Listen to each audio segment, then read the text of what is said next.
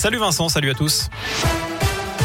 Et à la une, bientôt des caméras individuelles pour les contrôleurs des TCL, une mesure dissuasive annoncée par le Citral pour renforcer la sécurité des agents.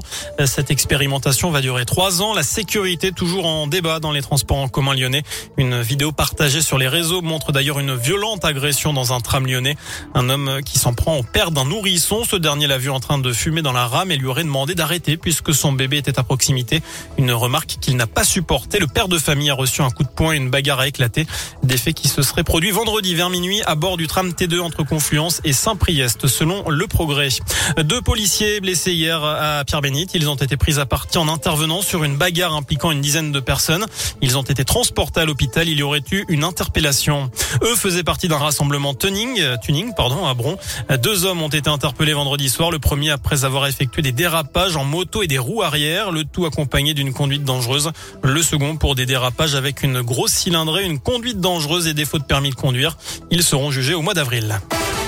Dans le reste de l'actu, Emmanuel Macron a lancé aujourd'hui les états généraux de la justice à Poitiers. Objectif, réformer le système judiciaire français jugé trop laxiste. De son côté, Jean Castex a été reçu au Vatican. Le Premier ministre a rencontré ce matin le pape François.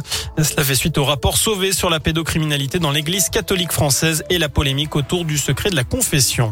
Le concours Miss France devant la justice, l'association Oser le féminisme juge les critères de recrutement des Miss discriminatoires et dénonce un concours sexiste, je cite, qui viole le droit du travail.